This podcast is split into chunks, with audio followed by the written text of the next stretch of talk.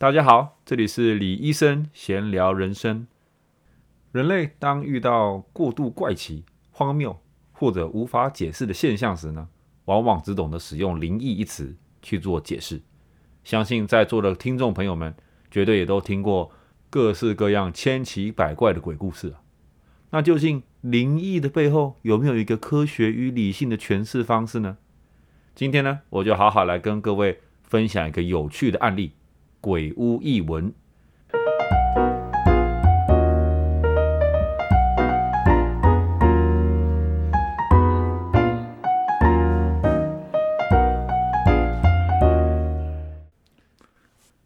几年前呢，我还在加州诊所工作的时候呢，我的同事。也是我的导师，啊，Dr. Filch，我们就叫他费奇医生吧。费奇医生他呢教导了我许多事物，他是一个非常知识渊博的医生。他的专攻领域呢是在我们功能性营养学里面所专精的一个隐性感染的这个部分。所以说，其实每个月呢，甚至每个礼拜都会有不同的病人从美国不同的州，甚至从其他的国家飞过来啊，找找寻他看诊，找他求医。那费奇医生呢？他常常告诉我一句话：“If you listen closely, the patient will tell you the answer。”就是你如果有仔细在聆听病人在跟你讲的话的时候呢，常常看诊的答案已经在这个对话里面了。所以对他来讲呢，病人本身会比医生更了解自己的感觉。在他的看诊期间呢，他常说，病人如果有东西要分享，你必须仔细的聆听，从他分享的东西。你可以找到一些蛛丝马迹，帮他解决其他医生不能帮他们解决的问题。因为往往很多医生听到病人刚开口讲了两句话，就说：“啊，我知道你这是什么问题，我我我知道怎么解决，你不用讲了，我已经知道要开什么药给你了。”结果病人看了说：“哦，我就是要跟你讲说，前面三个医生已经开过我一样的药了，但是没有用。”费奇医生所教导我的，就是在看诊的时候呢，你一定要先让病人讲完他想要讲的东西，并且综合起自己对专业的判断之后。再尝试去思考，到底这个病人现在的问题是什么？尽管有时候病人讲的话，或许病人本身有一些心理疾病，或许病人有一些神经错乱的妄想症，他都会仔细的聆听。甚至有时候呢，病人讲的东西听起来好像是怪力乱神，跟科学完全没有相关的事物啊。许多医生听到病人开始讲这些东西的时候，自动就过滤掉这些讯息了。这些病人。啊，宗教信仰跟我不一样。这些病人说他们看到鬼，我不用去理他们。医生马上就关起了自己聆听的大门了。但对费奇医生来讲呢，这些全部都是线索。所以在费奇医生他遇到一些比较复杂、一些非典型的病例的时候呢，就会跟病人有一些交流，让我这个年轻的医生能够以这个跟诊的形式呢去参与这个诊疗。那一天，费奇医生把我叫进。诊疗室的时候呢，我看到一个白人的女性的母亲带着她的女儿，她的小女儿坐在诊疗床上面，然后母亲正在跟我们分享她的病历。那这个母亲呢，手上拿着厚厚的一本资料啊，看可能有半个手掌这么厚吧。她说这是她过去看了三四十个不同的医生所得到一些诊断的结果。她说呢，她觉得她的女儿中邪了，她觉得她的女儿被附身了。那我看着她坐在诊疗床上的女儿呢，没有跟大家任何人有眼神交汇，就只是呆滞的看着前面，空洞的眼神。好，所以说我们就开始聆听这位母亲想讲什么。这个母亲开头就说：“我知道这听起来很疯狂，但拜托你听我讲。”飞奇说：“当然。”这个母亲说：“一切要先从这个母亲小时候自己的经验讲起。在她小时候呢，只要是待在她自己的房间里，就会有一种。”不舒服的窒息感，她会觉得有时候呼吸非常的困难，她会觉得头晕脑胀，然后她会开始有很多情绪上面无法控制的怒气，他会想要破坏东西，那甚至慢慢开始有了不能理解的健忘的形态，比如说他在礼拜一醒来的时候呢，要去上学的时候呢，发现已经礼拜四了，他完全不记得过去三天发生了什么事情，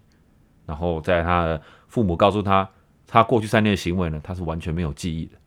他的人生中开始有了记忆的断片，他没有办法解释为什么，也去各大医院做了各种不同的检查，血验报告、X 光、MRI，各种不同的断层扫描，全部都已经拍过了。那这个妈妈是说，当初她尝试跟大家讲说，她往往觉得她自己的身体不是自己的。她有时候甚至会觉得睡觉睡到一半的时候，会有非常窒息的感觉，好像是有人掐住她的脖子，让她没有办法呼吸。这些形容当然对于普通的医生来讲，就是啊，这个病人呃很有想象力，会想到一些莫名其妙的东西，或是说这就是睡眠呼吸中止症，没什么大不了。这个病人在过度放大这个问题，没有人加以的去关注他。那这个问题困扰了他两三年之后呢，突然这个问题就不见了。看了这些问题的医生，也就是说，或许是青春期生长的时候荷尔蒙出了一些变动。所以导致这样的情况，但是你现在没这个问题了，那这个妈妈也不以为意。直到了这个妈妈生下了第一个女儿之后呢，在女儿大概上高中的时候呢，女儿开始有一模一样的问题，而且女儿有的症状跟妈妈年轻时比起来似乎更加严重了。这个已经是相隔了可能二十三十年的事情。女儿也告诉妈妈，她觉得她头昏脑胀，她没有精力，她觉得很易怒，她开始会忘东忘西。那她也跟妈妈以前有过一样的经历，是觉得身体不是自己的，会觉得睡觉睡到一半的时候呢，会没有办法呼吸的感觉。这个时候呢，这个妈妈当然就非常的担心自己的女儿了，因为她了解自己的女儿正在经历什么样的事情。于是她把这个女儿呢，又带去给当时同样的一些医生，了解她病例的医生，以及一些新的不同的医生。那一样的这些医生就说：“你自己的问题是怎么解决的？”哦，你等一等，他就不见了吗？那或许等了几年之后，你的女儿也不会有这个问题了。但是没有想到的是，这个他女儿的病病情呢是越来越严重，女儿越来越的情绪化，在家里会随便把东西给摔坏，莫名其妙对父母大吼。那当然，很多医生就觉得啊，这个只是青春期嘛，对不对？现在的青少年都会这样子啦。结果呢，我们以为好，那这个棘手的 case，大家想到的应该是遗传。或者大家可能会想到啊，这可能是真的。之前医生讲的青春期上面的荷尔蒙，可能因为他们家族的遗传，荷尔蒙在这个阶段呢，就会出现一些易怒的情况，出现一些幻觉，出现一些呼吸急道的问题。但当我在想这些东西的时候呢，我才突然发现，坐在诊疗床上的这个小女孩呢，不是她的大女儿啊，这是她八岁大的二女儿啊。在她的大女儿升上大学的那一年之后呢。他大女儿的问题突然全部都不见了，就跟他一样不药而愈了。突然全部的问题都没有了，没有情绪上的障碍，没有呼吸上面的问题，没有断片的回忆，什么都没有了。当这个妈妈开始真的觉得这可能只是荷尔蒙失调的问题的时候呢，她八岁大的二女儿开始完全有了一模一样的情况，而且问题都比姐姐更严重啊！除了。睡眠颠倒，除了情绪暴怒，除了原本有的身体不适、疼痛感以外呢，这个小女儿停止了跟家庭的人沟通。他有饭放到桌上，他还是会吃；他还是有在上厕所，他还是有在过生活。可是呢，他并不与一般的人正常的做沟通，也就是我进门看到的，坐在诊疗床上谁都不看的那个小女孩。妈妈说呢。只有在他肚子饿的时候，他会站在餐桌前面站着，看着妈妈，等妈妈弄东西给他吃，但他不会跟大家有任何的交集。这个妈妈说，这个小女孩跟以前完全是判若两人呐。她是一个非常活泼、非常天真、很爱跟家人互动、非常爱画画的小女孩。这个妈妈好不容易在她大女儿变好、没有这些问题的时候呢，小女儿不仅是传承了这些问题，甚至变得更加严重啊。甚至她小女孩会莫名其妙的开始大吼大叫，没有办法像一个正常人一样的沟通，这让这个妈妈非常非常的挫折，也非常非常的惊恐啊！因为她看到这其实不是一个生长期的问题，这不是一个基因的问题，而是她觉得这个东西呢，她觉得有个灵体从她的身上，或许她称之为一个恶灵，在离开她的身体之后呢，接下来又跑到了她的大女儿的身体里，再慢慢的现在转到她的小女儿身上。但是她不知道该怎么解决这个问题，而且这个问题变本加厉的，完全影响到他小女儿的人生作息。他没有办法去学校，他作息时间非常的不稳定。有时候半夜的时候他醒着，白天的时候他在睡觉。有时候半夜的时候他还突然大吼大叫，非常的生气。于是这个妈妈呢，开始尝试各式各样天底下你想得到的各种医疗，想要拯救她的女儿。那当然，妈妈说希望你不要觉得我疯了，但是我们也找过驱魔的人，我们也找过巫医，各式各样的萨满，就是怎么样都找不到这个问题。那当然，叙述这些病情的过程中呢，妈妈也一度在讲到说，难道我们真的这么不幸，一出生就出生在一栋鬼屋里面吗？是不是我们家被诅咒了？我的女儿是不是没有办法再变回一个正常的人？那他们觉得非常的挫折。他一边讲着，一边把他手上的病历拿给费奇医生看，我也在旁边看着。甚至他还有一本独立的笔记本，每天的记录着他女儿的行为，几点到几点的时候，他女儿在干嘛？几点到几点，他女儿做了什么？他的女儿吃了什么？他的女儿讲了什么话？他把它当成日记在做的研究。他的一生就是因为这样子，想要找出到底他女儿哪边出了问题，但他就是找不到。我稍微看了一下那本笔记，上面还讲到任何驱魔的仪式，他女儿有什么样的反应；任何萨满请他喝下了什么样奇怪的药草，什么奇怪的东西，全部都在里面。但是他女儿就是没有变好。那当然说最基本的信仰上面的追求，不同的牧师、不同的祷告方式，全部都已经完全试过了。这个妈妈试的所有的事情，但就是没有看到她女儿在变好。那讲到这边，她也非常的着急。这个妈妈越讲就开始哭了起来，因为她觉得人生非常的绝望，她不想要她女儿这样子，她也不知道该怎么办，她没有解决的方式。那费奇医生翻着翻着这个病历表呢，也当然是问了很多病理生理相关的问题，比如说他的女儿断片的情况是怎么样，情绪高低起伏的情况怎么样子，尝试去了解说这有没有可能真的是某一种综合型的心理疾病呢？但是听着听着，他听不出一个规律。他也尝试问他妈妈，他的女儿喜欢平常都吃的什么东西？有没有过早打过什么样的不同的疫苗？有没有动过什么不同的手术？有没有接触什么不同的药物？那这个母亲呢？你也听得出来，他已经跟好几十个不同的医生交流过了。那每次在交流，他都在学习啊，就连费奇医生所问的话，他也全部都把它写了下来。他是非常有经验的一个病人各种药物的名字呢？全部的生理的反应，他全部都用一个非常专业的方式在跟费奇医生分享他女儿到底怎么了。那费奇医生就转向这个小女孩，就问了小女孩说：“你叫什么名字啊？”你小女孩看看他，并没有讲话。费奇医生说：“你有没有哪边不舒服啊？”小女孩就摇摇头。然后费奇医生尝试了解说：“摇摇头是没有不舒服，还是你不知道，还是什么意思？”小女孩就一直摇着头，她没有办法从这个病人身上得到任何资讯。那母亲看到这样，当然也就开始哭了起来，非常的着急。她觉得医生是不是也对她女儿没有责呢？因为她女儿也不愿意沟通，她已经几个月没有跟妈妈讲话，或者是偶尔讲话只是讲一两句，她非常的着急，她不知道该怎么办了。费奇医生还是尝试做了非常多激励的测试、神经学反应上面的测试，去了解了小女孩到底有什么样的一个问题。那在这个出诊的过程结束之后呢，费奇医生问了这个妈妈说：“我可以找个时间去你家看看吗？”妈妈就说没问题，什么时候要来都跟我讲。费奇医生就安排了一个周末的时间呢，要去这对母女的家里看看。于是呢，病人离开后，我当然就直接问费奇医生啦：“哇，你说你要去他们家一趟，你该不会觉得这真的是一间鬼屋吧？你觉得这样一个病人，我们是有办法帮助到的吗？”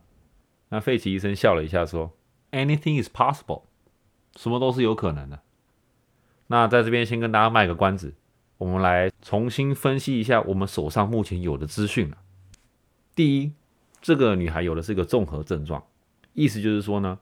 她的饮食、她的情绪、她的疼痛指数、她的行为跟她的睡眠，全部都被这个奇怪的问题给影响到了。他并没有一个非常针对性的症状。第二，他所有的症状都是完全随机的，没有一个固定的时间点，也没有个固定的规律。不是说像惊奇一样有个固定的规律，完全没有。第三，它是有隔代发生的一个问题，但却它却没有个固定的岁数，也没有个持续的时间。那这个最小这个小女孩已经有了比她姐姐还长的一段时间有这个问题了，而且每隔一代呢，每发生一次呢，病人的症状都比以前还要更加严重。听起来就像这个精神病会有的症状，但是呢？在母亲与姐姐身上，却莫名其妙的不药而愈，也没有经过什么特别的治疗，而且从来没有同时两个人有这样的问题过。这样想起来，除了附身，还有什么其他更合理的解释方式吗？除了这个鬼屋真的有什么灵异的事情发生了，还有什么其他能够解释这个行为的方式吗？周末的时候呢，费奇医生没有要我一起去，他自己一个人到了这个母亲口中的鬼屋啦。那费奇医生在里面看了看的时候，到了这个小女儿的房间以前呢，他就突然站住不动，他闻到了一阵重重的霉味啊。所以他就问了他母亲：“你知道你们家有非常严重的霉菌问题吗？”母亲说：“我不知道你在讲什么。”费奇医生又问道：“小时候的你也是住在这个房间里面吗？”母亲说：“对啊。”那费奇医生问说：“那你有没有印象，是否在你搬离这个房间的时候，你的症状才变好的呢？”母亲突然说：“没错，那时候他的确是搬到另外一个房间，但他没有做这个连接。”费奇医生接下来又问道。你的大女儿也是住在这个房间吗？这个母亲说：“没错，这个房间一直是她大女儿住的，直到她大女儿上了大学，搬出去以后，才换了她小女儿住进来。”这个时候呢，这个妈妈恍然大悟啊，原来是这个房间的问题啊！难怪只有在睡觉的时候才特别觉得无法呼吸呀。那大家要先了解霉菌这种东西呢，它有非常多的种类，那某些特定的种类呢，虽然比较罕见。但是可以对人的大脑重重的造成影响。霉菌它本身呢，它的孢子是一种神经毒素，mycotoxin，它是属于一个脂溶性的毒素。脂溶性的毒素特别的地方就在于，它很容易与身体里面的脂肪或者高油器官做一个结合，导致你的身体会比较困难，才会把这些毒素排出体外。一个水溶性的毒素呢，不管是农药喷雾，不管是一些化学物质。任何蚊虫叮咬的急性毒素，都可以以大量摄取水分的方式，你身体的肾脏功能好，肝脏功能好，自然就会把这些水分、这些水溶性的毒素排出体外。但霉菌是个脂溶性的毒素啊，意思就是说呢，霉菌这种毒素呢，并不会借由水排出你的体外。如果脂溶性的毒素在长期或大量累积的情况下呢，它们会由有大量油脂的器官给吸收啊。那大家知道，我们的大脑有六十 percent 是脂肪，是全身最多脂肪的器官吗？这些神经毒素非常容易的就会累积在一个人的大脑里面。大脑发炎之后呢，在大脑内化学物质的平衡下，自然就产生了一个失调。而这些失调呢，让病患本身产生一些幻觉，产生一些妄想症，产生一些心理疾病。这也都是非常常见的一些案件了。这个鬼屋的奇案呢，也是跟着后来费奇医生的指导，找了一些特别的除霉专家，再搭配上一些本草与不同营养品的排毒过程，在接下来几个月的时间内呢，帮助这个小女孩把身体里面有的神经毒素全部排出了体外。那这个小女孩呢，最后当然就变回了一个非常正常的小女孩，有的健康快乐的人生了。那当然呢。并不是说所有的精神病都一定是霉菌造成的，只是霉菌呢，它这样的一个脂溶性的毒素呢，过度的荼毒了大脑之后呢，会有许多精神病类似的症状，许多失忆的症状会发生。其实很多的老年病患呢，也都是因为家里住的房子已经非常的老旧了，所以在各种不同霉菌的累积之下呢，开始产生了一些我们了解的阿兹海默症，所谓的健忘症，或者说很多老一辈的人会有。情绪爆炸的问题，或者没事在跟自己讲话、胡言乱语的状况，很多时候真的都是因为他们所居住的环境并没有正确的清洁，并没有正确的去检视霉菌的问题，导致他们开始有了刚刚所讲到这样综合症状的一个问题。当一个人的大脑有毒素，当一个人的大脑在发炎的时候呢，饮食、情绪、疼痛感觉、行为异常、睡眠品质低落，都是非常常见的一些症状。那当然，发炎也有分急性以及慢性的发炎。我想，好像比较多台湾的医生并不会去讲到慢性发炎这样的一个问题，因为慢性发炎呢，可以存在我们的大脑，可以存在我们的消化系统。那因为慢性发炎呢，多半是一个系统性的发炎，很多时候在使用局部的消炎药或者是一些抗生素，都会导致身体其他原本没有发炎的地方呢，开始有了慢性的发炎。肠道的发炎呢？就是非常常见的一个药物的副作用了，那也是为什么这些化学物质进到你的体内的时候呢，虽然治疗了局部的疼痛，治疗了局部的问题，但是你的肠子会开始产生一个慢性的发炎，因为这是一个身体不常接触的物质啊。所以许多药物的副作用呢，都一定会有腹泻、胃痛、嗜睡这些非常常见的慢性发炎的症状。那不光只是药物，很多重金属的感染，很多食物上的选择，很多不同高糖、高乳制品的一些饮食习惯，也会造成很多肠道以及大脑的慢性发炎。所以其实费奇医生呢，早就已经从这些综合症状说去判断，有可能是霉菌的问题了。因为很多时候霉菌也会因为长期的影响到你的呼吸道，导致人失去味觉，导致人对嗅觉非常不灵敏。那在这个妈妈的情况下，就是她长期的居住在这个可能好几代遗传下来的老屋里面。那就算他其他奇怪的症状已经解决了，因为他已经没有在住在这个直接被影响霉菌影响的房间里面的时候呢，他的嗅觉神经还是已经被影响了，所以他其实完全没有闻到家里有怪味啊。他的全家人呢？也完全没有人闻到家里有什么奇怪的味道，大家只是觉得只要进到房间里面，就会浑身觉得不舒适，就会觉得呼吸有点困难，就会觉得 身体非常不舒服。那之后，一些除霉专家来也发现，这些特别的黑霉菌呢，它是长在小女儿房间的天花板上面，所以这些霉菌是长在房子内部，因为美国的房子都是木质的，在他们重新装修之后，他们才发现里面的。木杆呢是已经完全腐烂了，是有大量的黑霉菌，所以尤其在睡觉的时候呢，小女孩特别会感觉到这些症状。那也就是为什么呢？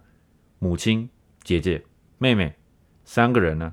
都只有在住在那个房间的时候呢，他们的症状才越来越严重。那这些黑霉呢，也是从妈妈的那个时候，慢慢的越来长得越多，越来长得越密集，导致妈妈的症状跟姐姐症状。跟小女儿的症状是越来越来越糟的。那在妈妈与姐姐两个人离开这个环境的时候呢，毕竟那时候霉菌滋长还没有那么严重。当他们离开这些环境的时候呢，神经毒素会慢慢的被身体给代谢掉。但小女儿一直还没有离开，小女儿的求学过程卡在了这个严重的问题上面，所以她一直住在这个房间里面，一天一天一天的，大脑接受越来越多的神经毒素。越来越发炎，导致他整个人的行为举止完全跟正常人看起来不一样。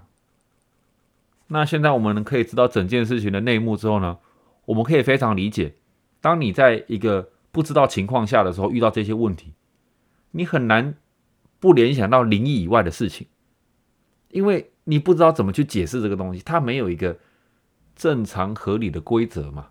但现在我们知道幕后的其实是就是一个地点。好像看起来没什么，但重点困难就困难在，如果费奇医生没有仔细的听这个妈妈想要跟他讲的故事，他不会听到这么多细节，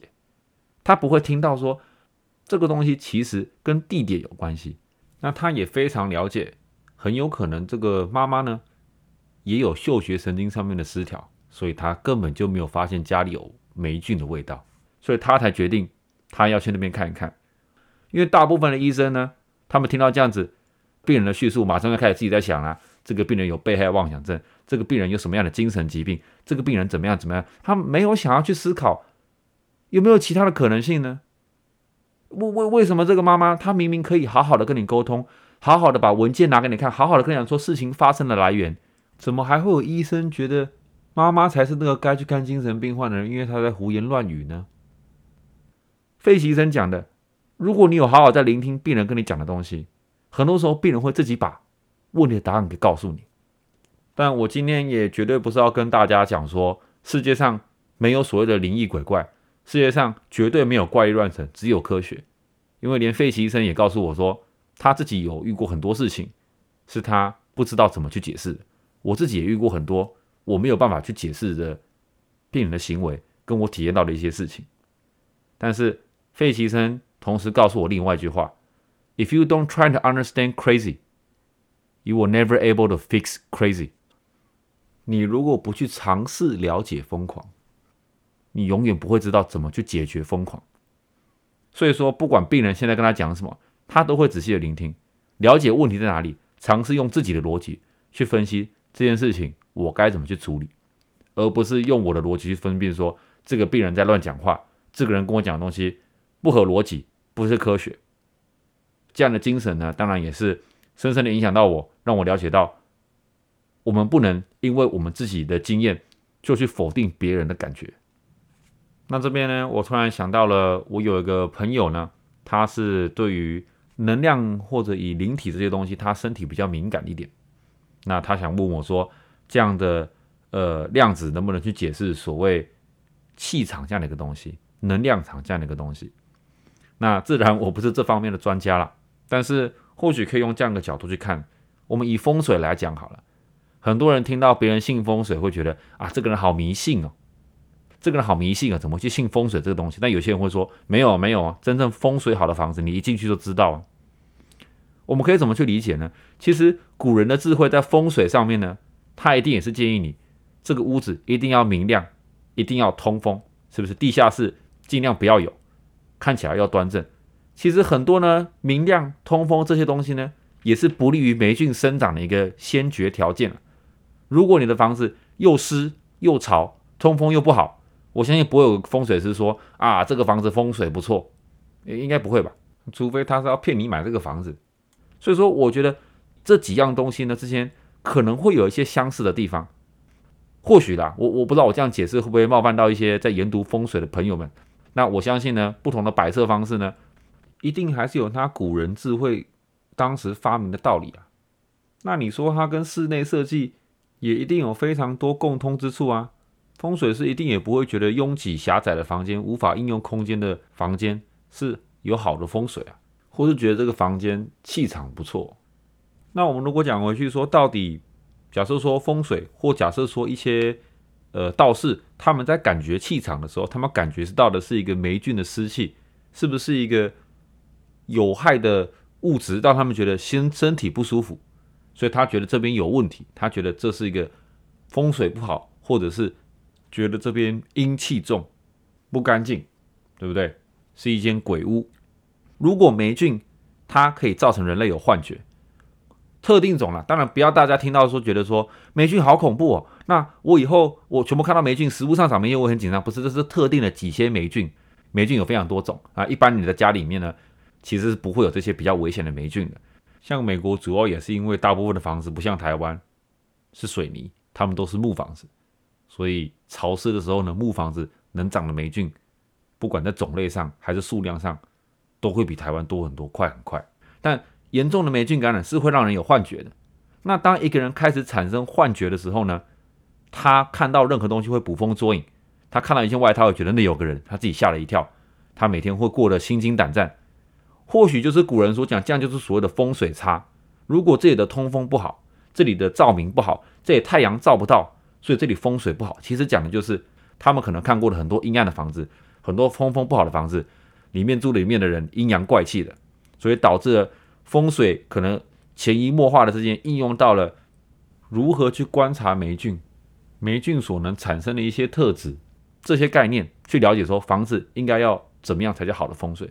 那当然很有可能他们自己其实不知道，不知道他们所感觉到这些湿气不好的气场、邪气。或妖气，其实就是某些霉菌所散发出来给他们的感觉，或许。